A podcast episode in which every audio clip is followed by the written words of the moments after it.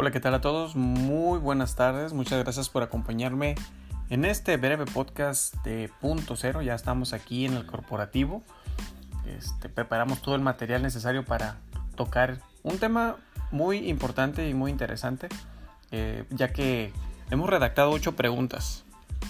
Ocho preguntas que tienen que ver con el gobierno actual, con el gobierno de Andrés Manuel López Obrador, en la que queremos compartir nuestro punto de vista, nuestra opinión y claro, esperamos en sus comentarios eh, su retroalimentación para también leer más bien, leer sus comentarios, su opinión y su sentir en cuanto a cómo este nuevo gobierno está llevando las cosas.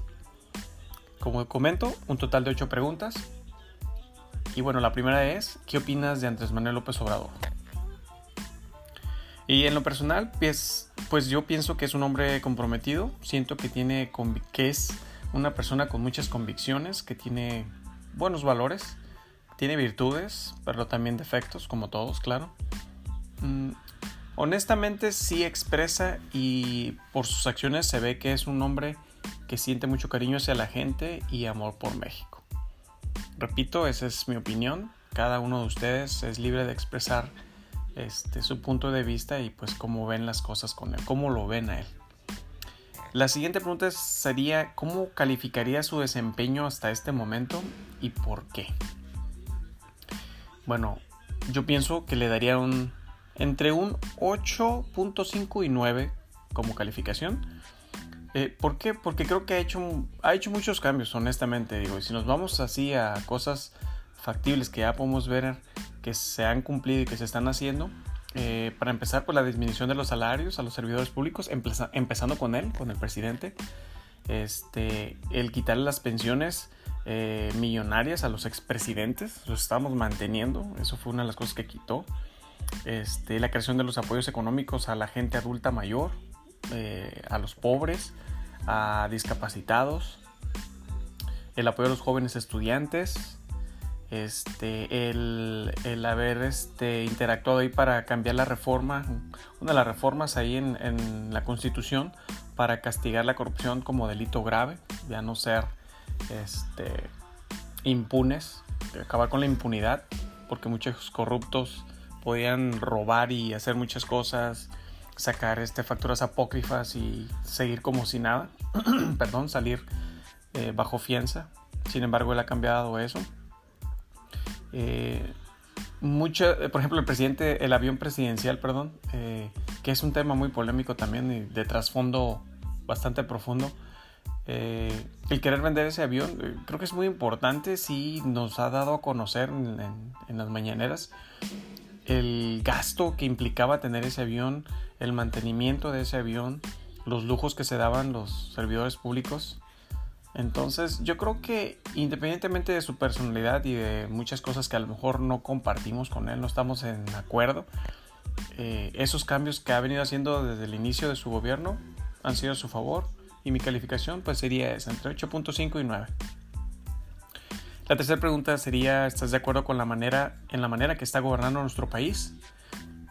En esto pues bueno, eh, como lo comenté hace un momento, en algunas cosas coincido, en otras no eh, ya que pues bueno, desafortunadamente en su gabinete, como todos bien conocemos, hay aún gente corrupta, este, gente que ha trabajado en otros en otras administraciones y que pues ya traen ese antecedente negro, ¿no? Ese, ese antecedente oscuro que deja mucho que desear y que pues de alguna manera daña la imagen o la, la intención, la buena intención de trabajar por México. Pero bueno, es es un punto de vista, entonces siento que, que es, hay una balanza en ese, en, ese, en ese sentido.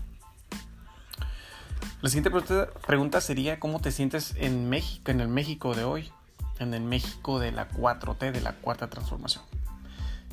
Yo en lo personal siento que hay más democracia, hay, tenemos más libre expresión, podemos decir lo que sentimos y lo que pensamos sin tener el miedo o la preocupación de represalias. yo siento que sí hay más apoyo por parte del gobierno. Eh, falta mucho por hacer. Desafortunadamente seis años no son suficientes, que puede traer todas las ganas del mundo de querer erradicar todo lo malo de nuestro país en un tiempo tan corto, pero pues la realidad es de que va a tomar años, no va a tomar un sexenio. La tarea de un gobierno no es sencilla, eh, la gente vamos a demandar y exigir por nuestros derechos y las cosas que nos, que nos que merecemos y el gobierno debe asegurarse de que se lleven a cabo, que se haga realidad y pues que tengamos un bienestar. Entonces debe haber un México mejor, un México para todos y todos debemos de ser parte de esos, de esos cambios eh, o de ese cambio. Eh, porque pues para que un país cambie no solamente depende de, un, de una persona, sino depende de todos nosotros. Entonces tenemos que ser partícipes para ayudarle al gobierno este, con acciones y diciéndole cómo queremos que nuestro país esté. Ese es mi punto de vista. La siguiente pregunta sería, ¿de sus proyectos y acciones hay alguna en la que no estés de acuerdo o consideres que no es necesaria? Pues bueno, en lo personal, así enfocándonos en uno que nos preocupa mucho a todos, bueno, que yo siento que me preocupa mucho es eh, su plan de seguridad. El plan de seguridad que él está implementando, pues la verdad no está dando resultados. Este está en manos de Alfonso Durazo, quien yo siento que la verdad no es confiable. Yo creo que es un corrupto. Eh, este señor, pues bueno, tiene ya un antecedente pues un poco oscuro, porque si retomamos un poco la historia, eh, recordemos que él este, pues ayudó en la campaña de, de Vicente Fox cuando estaba este, para ser candidato a la presidencia. Él se unió al PAN allá en el 2000. Este, dejó el PRI para entrar al PAN. Al PAN. Este, asimismo, años más atrás, muchos años, varios años atrás, eh, cuando Luis Donaldo Colosio, él fue secretario este, particular de Luis Donaldo Colosio, y en ese entonces eh, Luis Donaldo Colosio era líder del, PRI en el, entre el 89 y el 92.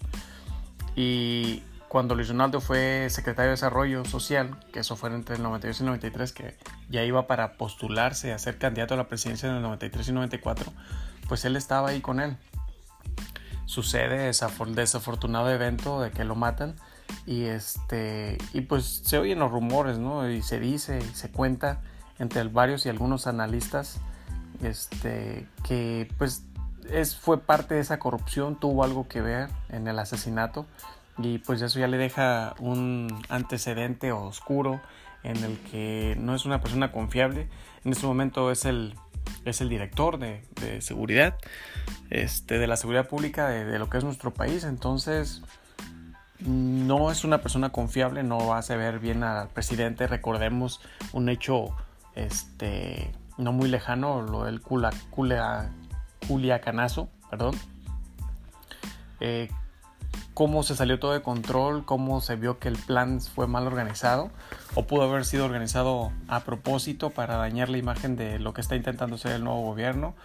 Eh, pero hay muchas cosas envueltas. Está lo de la DEA, que fue partícipe, que la DEA siempre ha estado interviniendo en ese tipo de acciones. Este, y pues bueno, una red de conspiración que pues es muy amplia, ¿no? No, no la vamos a, ahondar en este momento porque estamos enfocados nada más en estas eh, ocho preguntas. Eh, pero pues bueno, eso es lo que yo siento.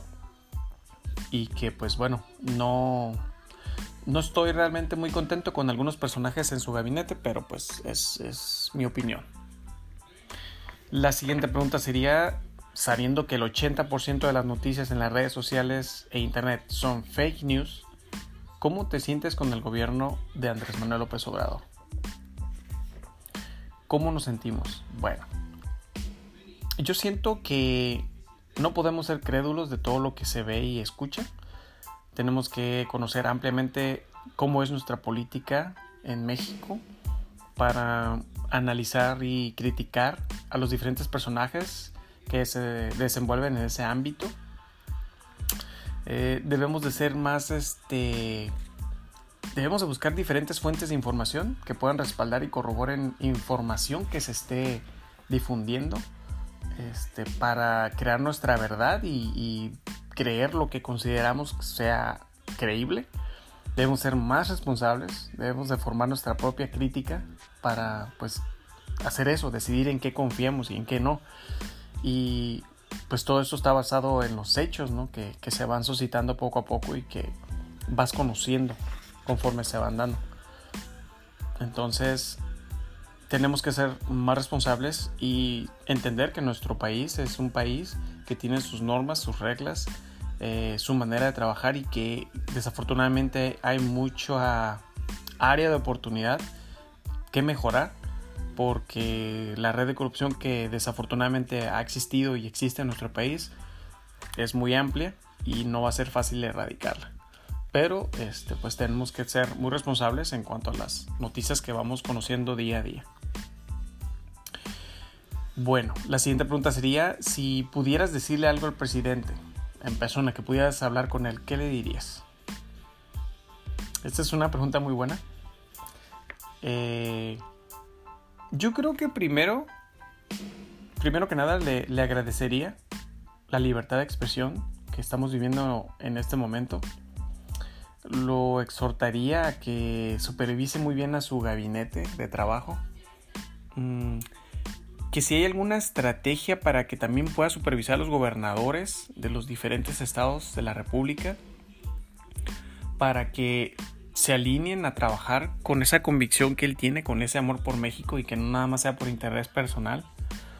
Eh, creo que debe de ser un poco menos tolerante. Es demasiado flexible, demasiado tolerante con la gente corrupta. Eh, tiene una manera, conoce muy bien el ámbito en el que se desenvuelve, lógico, es el presidente de la República, pero su carrera política, este, durante todo ese tiempo ha aprendido mucho y ha entendido cómo funciona el tema de la política, eh, el tema de los debates y cómo responder ante preguntas y cuestionamientos que de repente puedan comprometer su respuesta. Es una persona muy inteligente, pero sí debe ser menos tolerante de tener eh, ser de mano más dura basando, basándose en la ley, eh, siguiendo los parámetros de la ley y cuando haya denuncias o pruebas fehacientes de, desvío de recursos, de actitudes o conductas inapropiadas, pues que se debe de aplicar la ley correspondiente. Que él dice que sí es, pero pues hay muchas cosas que no se han castigado y que yo creo que es necesario que haya un castigo y que haya un seguimiento. La gente quiere justicia por todos estos años más de 50 años que nuestro país fue pues ahora sí que ahora sí que dañado y, y afectado económica socialmente hablando. Y este y pues queremos justicia no entonces yo creo que eso es lo que eso es lo que le diría si pudiera decirle algo en persona al presidente.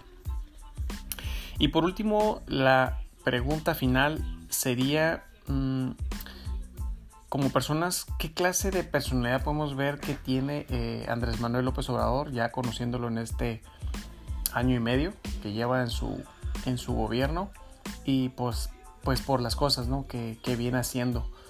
Mm, yo puedo ver una persona persistente, una persona generosa, una persona activa, una persona con liderazgo, con convicción, servicial, definitivamente es una persona servicial eh, se ve que es una persona que tiene deseo a la estabilidad.